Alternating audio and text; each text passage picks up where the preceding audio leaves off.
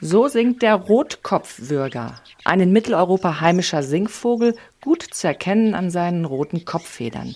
Inzwischen hören wir den Rotkopfwürger hierzulande immer seltener. Er droht auszusterben, so wie viele andere Tierarten. Wissenschaftler warnen schon vor einem neuen Massenartensterben. Wie ernst ist die Lage wirklich? Mehr dazu gleich im Zeitwissen-Podcast. Außerdem berichten wir über eine Hilfsorganisation in Athen, die geflüchteten schwangeren Frauen hilft. Mit Zeitredakteur Jan Schweitzer spreche ich darüber, warum oft Abwarten die beste Medizin ist. Zunächst aber geht es nach Tansania, wo wir Ärzte bei einer Impfkampagne begleiten. Mein Name ist Hella Kemper. Schön, dass Sie dabei sind.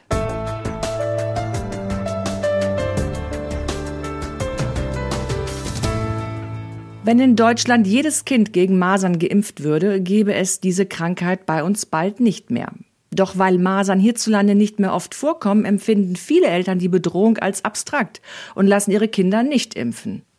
Im weltweiten Vergleich sind die Europäer besonders skeptisch gegenüber Impfungen, was für Afrikaner schwer verständlich ist. Unsere Autorin Josephine Mosch hat eine Impfkampagne in Tansania begleitet. Eine quietschende Holztür, die die wartenden Patienten von dem Behandlungszimmer trennt. Sie hängt aus den Angeln und geht ständig von selbst auf. Drinnen dudelt im Hintergrund traditionelle Musik aus dem verstaubten Radio, das sich hinter ebenso verstaubten Kartons versteckt. Das ist die Ambulanz, die ärztliche Versorgung. Das Revier von Charles Mwene, einem kleinen, rundlichen Mann mit blitzenden Augen. Er ist hier der Sheriff, beziehungsweise der Clinical Officer, also der Leiter der Einrichtung. Charles untersucht, verschreibt Medikamente und er impft. Dabei beobachtet er, dass durch die präventiven Impfungen viele Krankheiten kaum mehr anzutreffen sind, so zum Beispiel die Masern. Was ich heute sehe, ist, dass es keine Masern mehr gibt. Bevor es die Impfung gab, kamen so viele Patienten mit maserntypischen Symptomen wie Fieber, Ausschlag, rote Augen, Grippegefühl. Aber heute gibt es keinen Ausschlag, keine roten Augen, keine Grippe. Diese Symptome, die wir früher beobachtet haben, sehen wir heute nicht mehr. Die Masern sind in Tansania noch nicht verschwunden. Trotzdem sieht Rogers Aiku durch die Impfung einen echten Erfolg. Er ist Gesundheitsexperte der ostafrikanischen Gemeinschaft EAC, einem Zusammenschluss von sechs Staaten der Region, der nach dem Vorbild der EU arbeitet. In unserer Region ist innerhalb der letzten 15 Jahre die Sterblichkeit von Kindern unter fünf Jahren schnellstmöglich zurückgegangen. Die EAC hat insgesamt einen Rückgang von 60 Prozent verzeichnet. Ein Fünftel dieses Rückgangs geht auf die lebensrettenden Impfstoffe zurück. Die Erfolge der Impfungen sind auch im Kleinen spürbar. Katissima William ist Mutter von fünf Kindern und lebt in einem Dorf in der Nähe von Arusha, im Nordwesten von Tansania. Wie wichtig es ist, zu impfen, hat sie auch aus Erfahrungen in der Nachbarschaft gelernt. Wir haben eine Frau in der Nachbarschaft, die hat ihre Kinder nie zum Impfen gebracht. Und drei ihrer Kinder sind an Masern gestorben. Sie hat einfach nicht geglaubt, dass es die Masern sind. Sie glaubte, sie seien verhext. Danach hat sie ihre Kinder auch impfen lassen und jetzt hat sie noch drei Kinder, die alle am Leben sind. Jetzt weiß sie, wie wichtig es ist, die Kinder impfen zu lassen. Außerdem sieht man manchmal Kinder, die behindert sind wegen der Kinderlähmung. Und wenn man dann fragt, warum sie die bekommen haben, sagen sie, wir haben sie nicht impfen lassen. Deshalb war mir ganz klar, wie wichtig es ist zu impfen. Nicht nur bei Masern, sondern auch anderen Krankheiten, die durch Impfung verhindert werden können, zum Beispiel Polio, sehen die Menschen, wie effektiv Impfen ist. Die Zahl der humpelnden, behinderten Kinder, die an Kinderlähmung erkrankt waren, ist durch flächendeckende Impfungen massiv zurückgegangen. Auch das hat das Vertrauen in Impfungen allgemein gestärkt. Pamphil Silayo, der Impfexperte von UNICEF in Tansania, erinnert sich aber, dass Impfungen, zum Beispiel gegen Masern, nicht immer so gut akzeptiert waren. Tansania hat einen langen Weg hinter sich, um die Menschen zu sensibilisieren und den Nutzen von Impfstoffen verstehen zu lassen. Noch 1975 gab es viel Irrglauben und Überzeugungen und nur wenige waren geimpft. Es gab viele Bemühungen, mit den Menschen zu kommunizieren, sie zu sensibilisieren, zu bilden, um den Nutzen von Impfstoffen zu begreifen. Zu dieser Zeit hatten wir hier viele durch Impfung vermeidbare Krankheiten. Viele Kinder starben an Masern. Unsere Krankenhäuser waren voll von Kindern, die wegen Masern eingewiesen wurden. Da haben die Menschen es langsam verstanden. Und als die Häufigkeit und die Sterblichkeit von Masern anfingen zu sinken, erkannten die Menschen erst recht. Impfungen sind gut. Impfungen können Leben retten. Im Vergleich zu Europa ist die Gesundheitsversorgung in Tansania rudimentär. Dabei ist die Akzeptanz von Impfungen erstaunlich gut. Im weltweiten Vergleich sind die Menschen in Europa einer Studie zufolge am skeptischsten gegenüber Impfungen. Im weltweiten Durchschnitt waren demnach 13 Prozent der Ansicht, dass Impfstoffe nicht sicher sind. In Frankreich waren es 45 Prozent. Und auch in Deutschland gibt es viele, die Impfungen nicht über den Weg trauen. Heidi Larson von der London School of Hygiene and Tropical Medicine, die mit ihrem Forscherteam die Studie gemacht hat, erklärt den Unterschied. Die Europäer sind unter anderem deswegen so zurückhaltend, weil die Krankheit keine spürbare Bedrohung mehr ist. Die Menschen fokussieren sich mehr auf die Risiken des Impfstoffs, weil sie keine unmittelbare Bedrohung in der Krankheit sehen. Die Wahrnehmung von Risiken und die Beurteilung, was gefährlicher ist, hängt davon ab. Und manche Menschen haben das Gefühl, dass es irgendwie weniger gefährlich ist, sich nicht impfen zu lassen, als sich impfen zu lassen. Wobei sie nicht daran denken, dass das Risiko dann heißt, die Krankheit zu bekommen. Dass Menschen in Europa ihre Kinder nicht impfen lassen wollen, obwohl die Impfstoffe verfügbar sind, ist für Menschen, die in einem Land wie Tansania Gesundheitseinrichtungen betreiben, schwer verständlich. Der Amerikaner Patrick Patton leitet seit über 30 Jahren die Organisation Flying Medical Service. Er und sein Team fliegen mit kleinen Propellermaschinen in entlegene Dörfer, um dort die Menschen medizinisch zu versorgen. Er erklärt, dass Lieferengpässe von Impfstoffen zu ernsthaften Problemen führen können. Wir haben oft den einen oder anderen Impfstoff nicht mehr und das manchmal für Monate. Was eine milde Störung in Ländern sein mag, in denen diese Krankheiten nicht endemisch auftreten, kann hier in Tansania zu einer Situation zwischen Leben und Tod werden. Und die Menschen sterben an Tetanus, Kinder sterben an Keuchhusten, Kinder sterben an Masern, wenn der Impfstoff fehlt. Diese Impfstoffe sind sehr wirksam. Tansania ist abhängig von Hilfe von außen, so wie der von Patrick Patton, nicht nur finanziell. Es fehlen Menschen, die den Gesundheitsbetrieb aufrechterhalten. Obwohl in Tansania mehr als jeder Zehnte arbeitslos ist, ist fast die Hälfte aller Stellen im Gesundheitswesen nicht besetzt. Eine massiv wachsende Bevölkerung wird das Problem verschärfen. Erstaunlicherweise funktioniert dabei das Impfen in Tansania tatsächlich gut. Durch die Erfahrungen mit den Infektionskrankheiten sind die Menschen überzeugt von dem Nutzen, den Impfungen bieten. Ihnen ist bewusst, womit sie es zu tun haben, mit einer lebensbedrohlichen Krankheit. Josephine Mosch über die Masernimpfung im ostafrikanischen Tansania.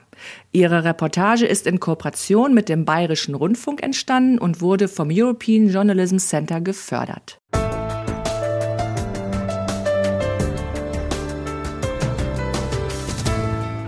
In unserer aktuellen Titelgeschichte fragen wir, wie man die Botschaften des Körpers richtig entschlüsselt. Hörst du die Signale, heißt das Thema.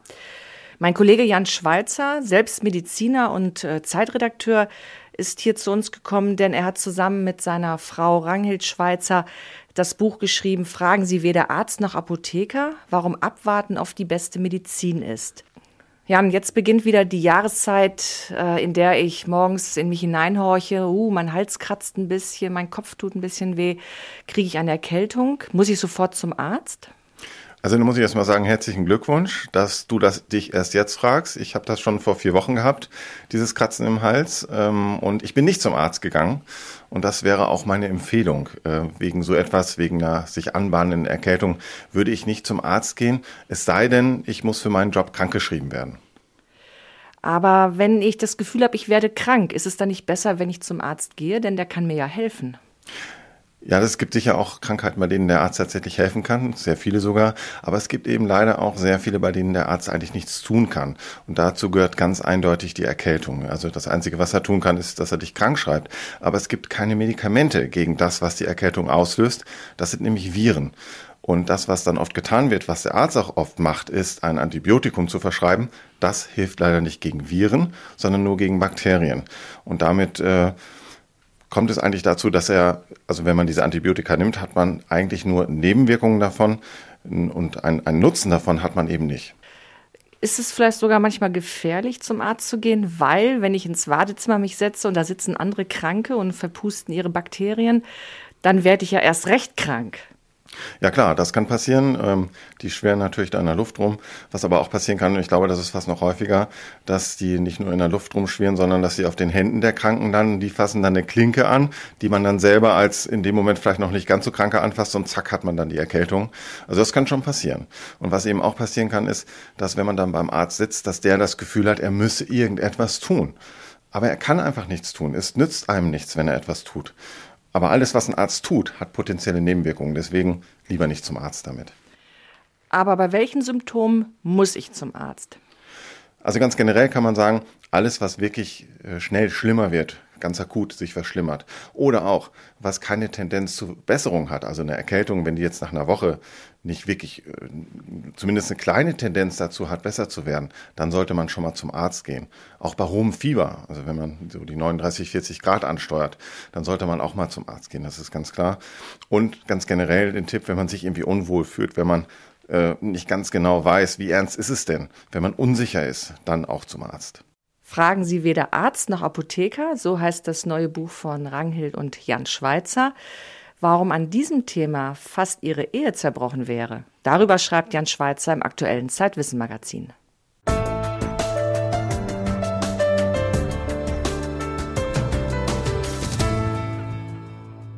Dass Tiere und Pflanzen aussterben, ist in der Geschichte der Lebewesen der Normalfall. Doch nun schlagen Fachleute Alarm. Das sechste Massenaussterben der Erdgeschichte habe begonnen. Schätzungsweise 150 Arten verschwinden pro Tag. Für das neue Zeitwissen-Magazin hat Nils Böing über das Artensterben recherchiert. Nils, ist das wirklich so schlimm? 150 Arten pro Tag, das klingt ja äh, nach Weltuntergang. Das klingt nach Weltuntergang. Allerdings ist das eine Schätzung und äh, das fängt schon damit an, dass man gar nicht genau weiß, wie viele Arten es eigentlich gibt. Im Moment geht man eher von 10 Millionen aus, möglicherweise sind es aber auch 20, 30 Millionen. Eine weitere Sache ist, dass nicht bisher gut untersucht ist, wie viele Arten eigentlich auch neu entstehen. Weil so wie zur Evolution gehört, dass Arten aussterben, gehört auch dazu, dass neue Arten entstehen. Da ist zum Beispiel nicht unerheblich, dass es einmal neue Lebensräume gibt, so wie Städte, wo die Biodiversität überraschend hoch ist, höher als in den landwirtschaftlichen Zonen.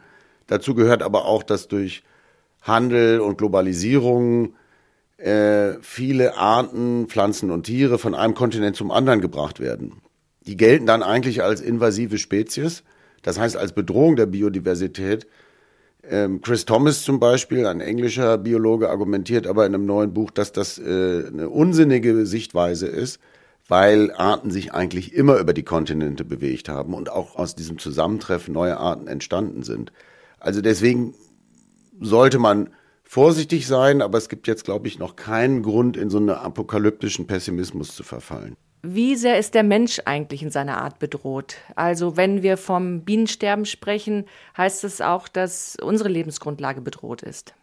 Das Bienensterben ist ein ganz gutes Beispiel dafür, dass man auch hier wieder genauer hingucken muss. Ähm, die industrielle Bienenhaltung, wie sie vor allen Dingen in den USA stattfindet, ist natürlich dramatisch, ein großes Problem.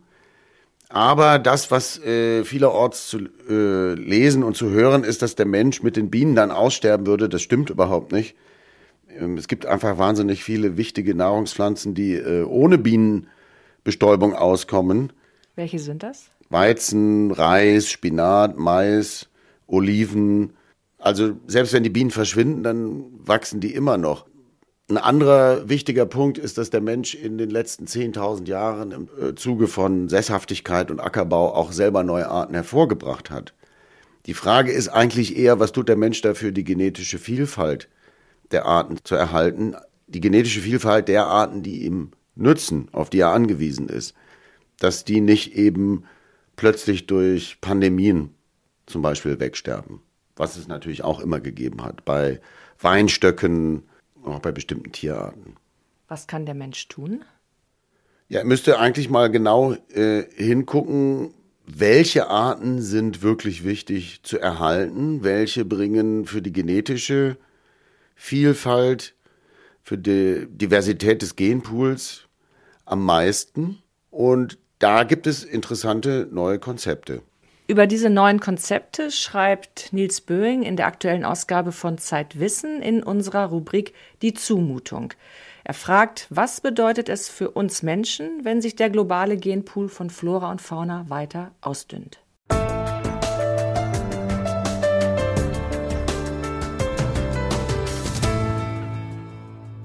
140.000 Menschen sind zwischen Januar und September in diesem Jahr über das Meer nach Europa geflüchtet. Nach Italien, Griechenland, Spanien.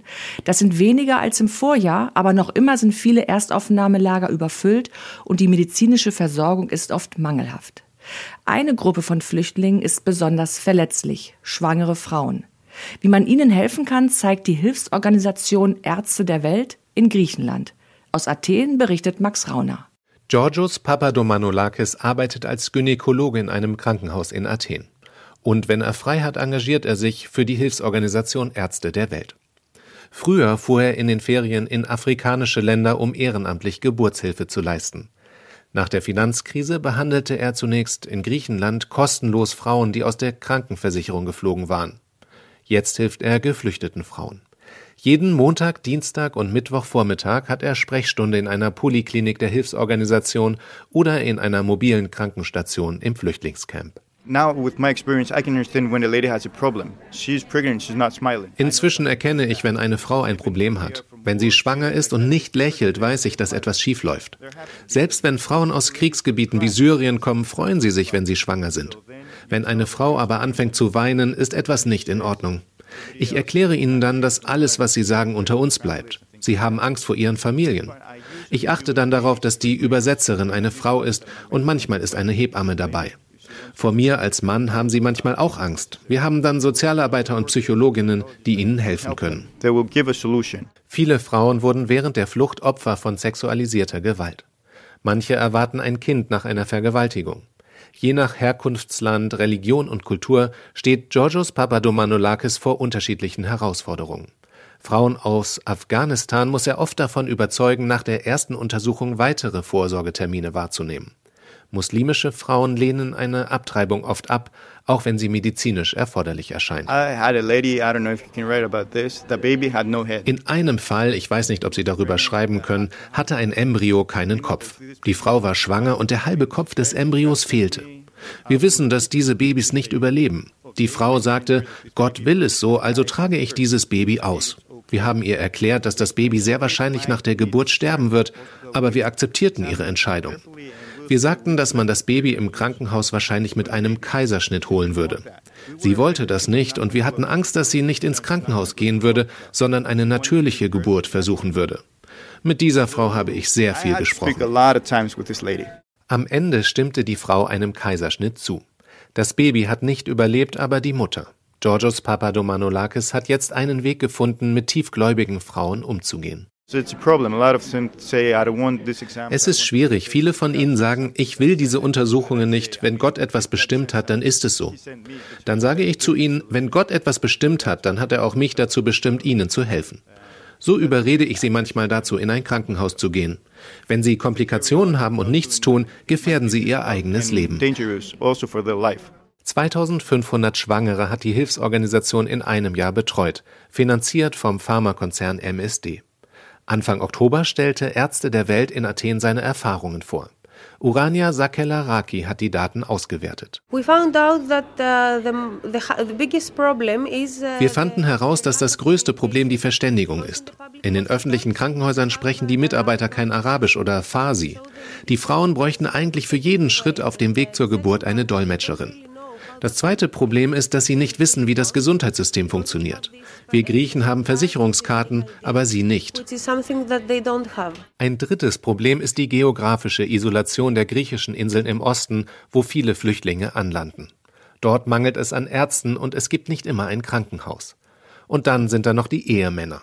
Oft wollen sie bei den Untersuchungen dabei sein. Sometimes you can understand from the body language of the mother to be that um, she's not very comfortable or she wants Manchmal versteht man von der Körpersprache der werdenden Mutter, dass sie sich nicht wohlfühlt.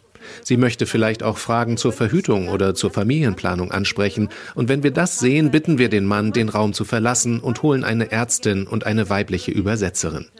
Die meisten Frauen wollen über Verhütung und die Pille danach sprechen. Denn viele Geburten in kurzen Abständen belasten die Frauen und ihre Kinder. Die Betreuung der schwangeren Frauen sei gut investiertes Geld, argumentiert Nikitas Kanakis, der Vorsitzende von Ärzte der Welt Griechenland. Wir lösen Probleme, bevor die Frauen ins Krankenhaus gehen. So können wir viel Geld sparen. Jede Frau kostet uns 12,50 Euro. Ist das viel? Nein.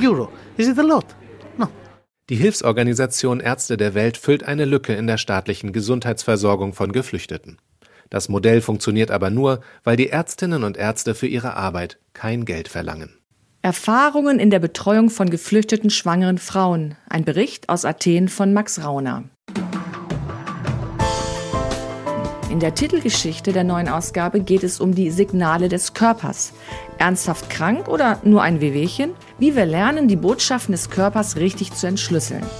Außerdem in Zeitwissen, welche Wirkung hat der Mond auf uns Menschen? Wie beeinflusst das Schreiben das Denken? Und sind Staatsschulden eigentlich etwas Schlechtes?